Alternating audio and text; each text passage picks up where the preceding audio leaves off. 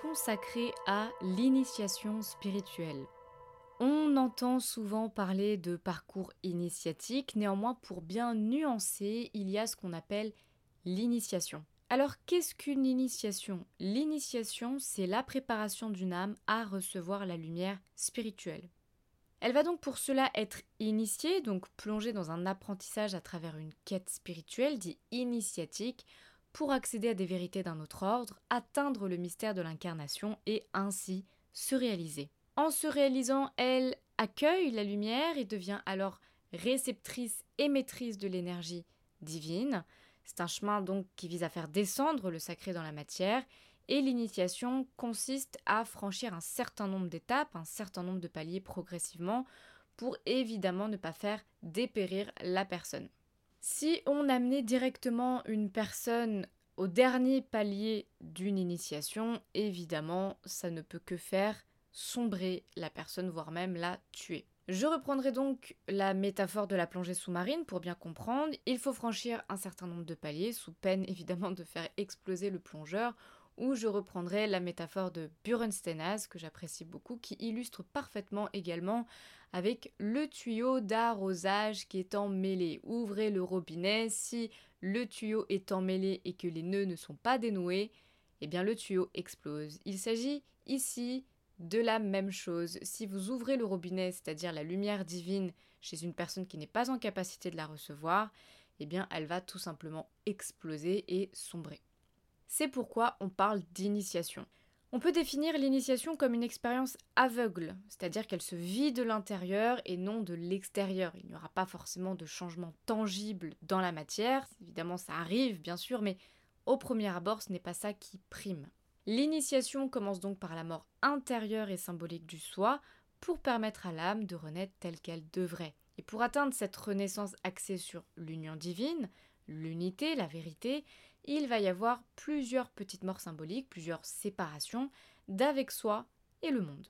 Pour atteindre la vraie lumière, il faut pouvoir expérimenter l'ombre, car pour pouvoir être en capacité de la reconnaître et de l'identifier comme lumière véritable, il faut pour cela pouvoir reconnaître son opposé. Donc l'initié va entreprendre une traversée, celle de l'enfer. Ce voyage dans les méandres des ténèbres est crucial car c'est ce qui va lui permettre d'expérimenter toutes les facettes de la matière. Pour atteindre l'unité, il faut d'abord expérimenter la dualité, et la division n'est autre que le fondement majeur de l'ombre. Si l'unité est lumière, c'est parce qu'elle l'unifie et qu'elle est vraie. Donc l'initiation, c'est un chemin d'épines, ce n'est pas un chemin de rose. Par contre, pour atteindre la rose, atteindre le Graal, il faudra se heurter à chaque épine. Donc il y a vraiment et véritablement un processus alchimique qui se met en place où il faudra se délester de nombreuses couches et ainsi recevoir la légèreté de l'amour comme essence et condition cosmique. Celui qui entame une initiation entre pleinement dans les sentiers sacrés du chemin initiatique, et c'est un parcours qui va s'étaler sur plusieurs années, puisqu'il va venir transmuter et transcender la quintessence de votre être. L'initiation repose donc sur cinq grands principes que j'ai ici recensés. Alors il ne s'agit pas du tout des étapes, bien que tout ceci s'entremêle. Hein. Il y a certains principes qui peuvent être en elles-mêmes des étapes, mais je parle vraiment des principes puisqu'il s'agit ici des fondations sur lesquelles repose l'initiation. Les étapes, encore une fois, sont très proches, mais il n'y en a pas cinq, il y en a un petit peu plus. À noter qu'il y a différentes initiations, mais globalement les grands principes sont semblables. Vous retrouverez donc a priori ici ces mêmes principes à l'ensemble des voies initiatiques. Premier principe, tout d'abord il y a l'acte de foi. Il faut croire pour avancer. Un événement fera prendre conscience à la personne qu'une réalité supérieure existe et elle va dès lors comprendre le sens du mot Dieu. Je citerai le Christ à ce moment-là, la foi est la preuve de l'invisible. Il y a donc le témoin de cet invisible qui se manifeste à la personne. Cette foi va également permettre l'espérance de l'initié dans l'avancée de son chemin d'épine. C'est, on peut dire, l'arme qui lui permettra de ne pas sombrer, c'est un peu comme dans un jeu de rôle, euh, où lorsque vous entrez sur le chemin, on vous donne des armes pour justement bah, mieux affronter les obstacles à venir et ainsi franchir euh, les différents niveaux. Les jeux vidéo sont une parfaite représentation des quêtes euh, spirituelles de toute façon. Donc pour vraiment imagez euh, le principe d'initiation, vous imaginez parfaitement un jeu de rôle là-dessus. Cette foi, elle va permettre en outre l'abandon de la personne à soi et au ciel, ce qui va permettre la réception de l'énergie divine. Je reprendrai encore le Christ Jésus là-dessus. La foi reçoit, l'amour donne. Donc la foi va permettre la réception de l'énergie christique et divine. Et c'est extrêmement important puisque c'est de cette manière et par ce biais-là que l'initié va pouvoir trouver les clés et accéder à l'information. Deuxième grand principe, la purge. Il faut purger pour avancer vers la lumière, traverser l'ombre, il faut se délester de toute l'ombre. Donc c'est toute la transmutation de l'ombre en lumière. Pour transmuter alchimiquement, l'âme va utiliser tous les moyens d'évacuation pour faire justement éclater les nœuds, pour faire jaillir les blessures, pour guérir tous les maux de l'âme. Ça va donc passer par un certain nombre de réactions physiologiques très douloureuses, par exemple de la nausée émotionnelle, de la nausée spirituelle, des crises de larmes, des maladies sans virus ou des maladies sans bactéries, juste d'avoir tous les symptômes par exemple d'une grippe, mais sans vraiment avoir la grippe, des états émotionnels très critiques, hein, typiquement passer du rire aux larmes, pleurer sans raison évidemment ça va être euh, la base, vomir hein, également. C'est un processus très lourd, très douloureux et donc vous l'aurez compris très physique car le corps humain en fait, est le dernier niveau d'évacuation et de transmission de l'énergie divine, donc qui va extrêmement réagir à tout ce qui se passe en amont, parce qu'en fait, tout ce qui se passe en amont, il y a beaucoup plus de choses que euh, dans la matière. Donc, le corps humain, en fait, devient un petit peu l'éponge de tous les bagages traumatiques qui sont en train de passer les niveaux énergétiques. Donc évidemment, ça va générer des périodes d'énorme fatigue. Hein. Je parle de fatigue vraiment anormale, presque chronique, où euh, paradoxalement la tension euh, au niveau médical sera plutôt bonne alors que la personne est dans l'incapacité de se lever presque. Troisième grand principe, évidemment les épreuves. Une initiation ne se fait pas sans épreuves. Pour transcender, la souffrance doit être poussée à son paroxysme malheureusement. Si les choses se faisaient en douceur, il n'y aurait pas d'apprentissage et donc d'initiation.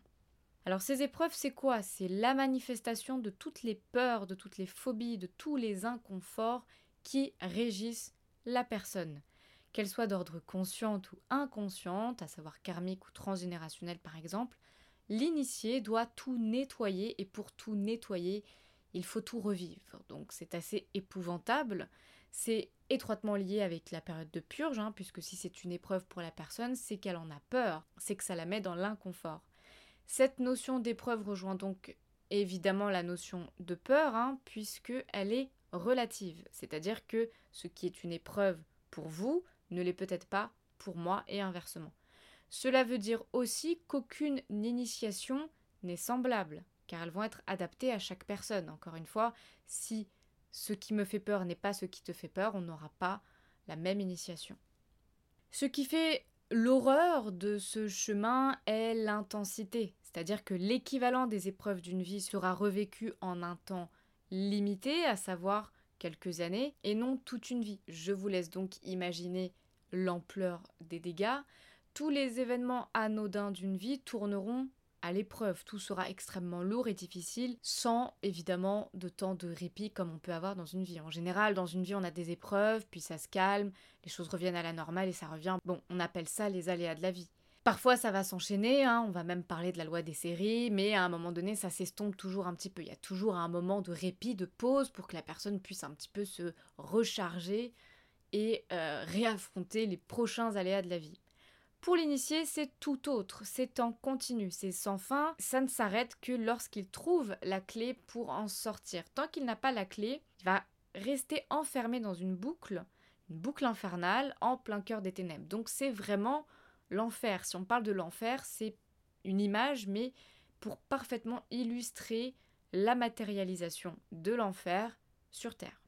Tout ceci évidemment a pour but de se détacher émotionnellement, de rééquilibrer l'ego, plutôt de le canaliser, d'apprendre à le maîtriser. Il s'agit aussi ici de tester la capacité à réagir face aux événements et évidemment le talent de pouvoir évacuer, extérioriser tout ce qui nous fait souffrir, sans les faire subir au monde extérieur évidemment.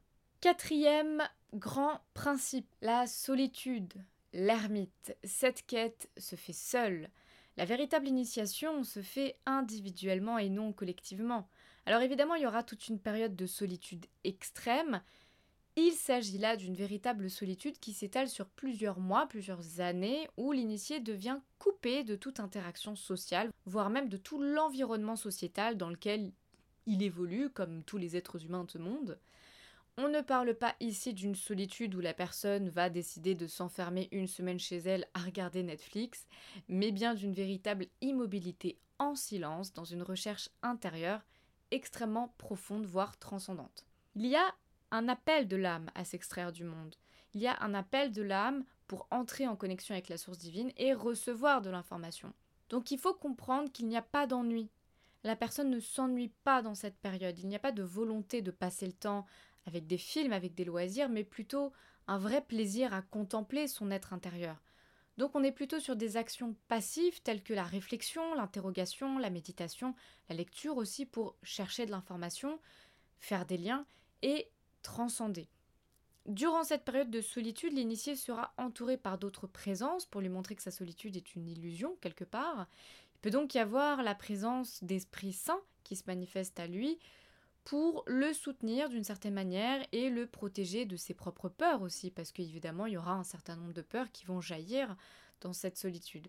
Il y aura également l'apparition de nombreux symboles, de nombreux messages pour bien guider la personne et être sûr qu'elle va au bout. Donc la personne peut être évidemment sujet à de multiples phénomènes paranormaux, mais évidemment j'utilise le terme de paranormaux. Pour cette personne, ce ne sont plus des phénomènes paranormaux, mais plutôt des phénomènes normaux. Cinquième et dernier grand principe, le dépouillement. Il y a une perte générale et globale dans la vie de l'initié. Il doit expérimenter le rien, car c'est dans le rien que viendra le tout.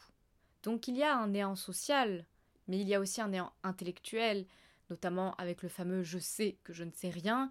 Il y a évidemment le néant financier, le néant professionnel, le néant créateur, plus d'inspiration pour par exemple les artistes, un néant identitaire, bref, c'est le néant à tous les niveaux et dans tous les domaines d'une vie, tous les domaines de la personne. C'est le vide dans tout, ce qui oblige l'initié à expérimenter le vide divin, le vide, autrement dit la vacuité, qui est d'ailleurs l'une des plus grandes terreurs de l'homme, hein, celui qui arrive à transcender la vacuité et combler. Donc c'est un vide divin dans lequel il sera à la fois une personne et personne, car il sera à la fois à ce moment-là encore un être humain, mais quelque part complètement destitué de ce qui le constitue en tant qu'être humain. Donc le rien et le tout. Tout ceci pour comprendre que l'abondance est omniprésente, en fait qu'elle est partout et surtout qu'elle est à l'intérieur, que tout commence à l'intérieur. Il y a donc à ce moment-là une rencontre entre le macrocosme et le microcosme. Et ce vide, c'est le point de départ justement de la nouvelle naissance, puisqu'il y aura tout à rebâtir dans la matière en partant du principe que le vide de l'âme et doit se remplir de lumière. On est donc très loin des soi-disant initiations proposées au sein des différentes sociétés secrètes qui plutôt font croire à l'aide de différents rituels, de textes, d'habits que la personne va parvenir à se réaliser. C'est évidemment un leurre et généralement et malheureusement ces espèces de rituels auront tendance à desservir la personne qui cherche à évoluer et à s'accomplir. Donc il faut prendre garde aux initiations de l'ombre qui utilisent tout un panaché pour attirer la personne. Dès lors que ça vient de l'extérieur, ce n'est pas une véritable initiation. Ça doit venir de l'intérieur, ça doit venir de votre âme. Il peut y avoir néanmoins des rituels qui vous donnent des clés, bien évidemment, et heureusement d'ailleurs, mais ce sera sur du court terme, ce sera vraiment des expériences, on peut dire extraordinaires, mais limitées dans le temps. L'initiation, elle, elle se déroule dans le temps et évolue de façon continue. La véritable initiation, encore une fois, se fait individuellement et non collectivement. Une initiation n'a pas de délai précis ou particulier. Évidemment, ça dépend en majorité de la personne et de sa capacité à comprendre, à conscientiser, à intégrer. Donc ça peut s'étaler sur la fameuse boucle des 7 ans, mais aussi sur 10 ou 15 ans. Voilà, il n'y a pas de règle. Alors comment se retrouve-t-on dans une initiation? Ce sont tout simplement des âmes qui ont signé un contrat d'âme pour choisir le chemin de l'initiation en amont, évidemment. Ce sont des âmes dites initiées dès le départ. Il n'y a pas de choix qui se fait consciemment dans une vie terrestre où un beau matin on se réveille en disant tiens je vais me faire une initiation. C'est vraiment quelque chose qui a été décidé bien avant l'incarnation et arrive à un moment dans la vie de l'initié où un événement viendra projeter la personne sur ce type de chemin. L'initié met fin à son initiation lorsqu'il a toutes les clés en main et qu'il comprend dès lors qu'il devient maître de son initiation. Il devient alors investi et habité par le souffle divin et devient progressivement en capacité de refléter la lumière. L'initié est une personne qui recharge son environnement par sa lumière intérieure, qui stimule et qui apporte un éclairage, mais qui va aussi réveiller les ombres de ceux qui vont être éblouis par sa lumière. Il va donc y avoir un contraste où l'initié peut à la fois faire fuir les gens ou les faire réagir, et au contraire les aimanter, les attirer. Quoi qu'il arrive, ce sont des personnes qui laissent une empreinte. Alors, on peut se rappeler d'eux des années après, même en les ayant croisés que très peu de temps finalement. Que ce soit avant, pendant ou après leur initiation, dans tous les cas, ils vont laisser une empreinte dans l'esprit de la personne qui sera en interaction avec elle. Ils œuvrent dans le sens de la lumière, évidemment, autrement dit, ils la servent. Il n'y a pas d'initiés qui servent l'ombre, ce n'est pas possible. Mais il y a des personnes dans l'ombre qui œuvrent et utilisent l'initiation évidemment à des fins pas très catholiques. Donc les initiés sont missionnés pour donner des clés de compréhension à l'expansion euh, des consciences et participent à révéler symboliquement les coulisses de la lumière. Je conclurai en disant que les personnes qui ont entamé une initiation sont des témoins de la lumière. Je vous remercie pour votre écoute, je vous dis à très bientôt, je vous embrasse. thank you